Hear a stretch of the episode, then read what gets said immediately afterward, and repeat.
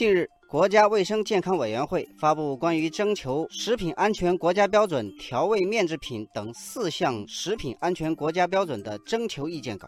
调味面制品就是大家俗称的辣条，这意味着酝酿已久的辣条国家标准进入落地准备阶段。从二零一四年年底至今，“吃包辣条冷静一下”之类的段子风靡网络。但作为一代网红食品，辣条也是地方食药监部门抽检黑榜中的常客。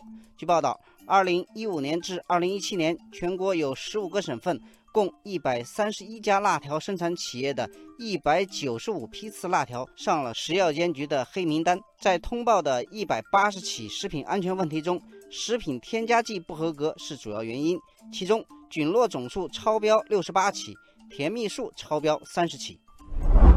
网友西红柿撞见土豆说：“北京市出入境检验检疫技术中心去年公布的数据，某品牌的辣条每克菌落总数高达二十九万，是马桶水的六倍。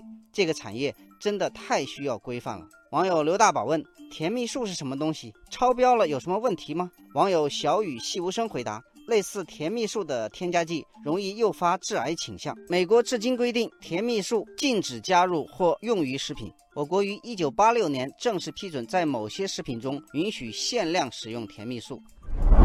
据业界统计，目前我国的辣条产业有接近五百亿的产值规模，但由于产品品类发展时间短，标准建设滞后，产业安全一直得不到保证。网友定义幸福说：“小包装的辣条一般只卖五毛钱。”其中很多是小作坊里的三无产品，这些小作坊为了保证利润，加工过程中安全隐患很大。网友微笑的童话说：“国家标准出台以后，会对这个产业发展起到良好的规范作用。”网友半城花火说：“对呀，有了统一管理，才能知道哪些辣条是合格的，才能放心吃辣条了。希望国家标准快点实施。”近年来，辣条行业集中度不断提升。据统计二零零九年河南辣条企业有一千多家二零一七年仅剩二百三十六家，年产值却由二零零九年的八十多亿元上升到了二零一七年的二百二十五亿元。目前，正规的辣条企业也在加紧生产装备、升级换代，以实现自动化生产。网友清风悠悠说：“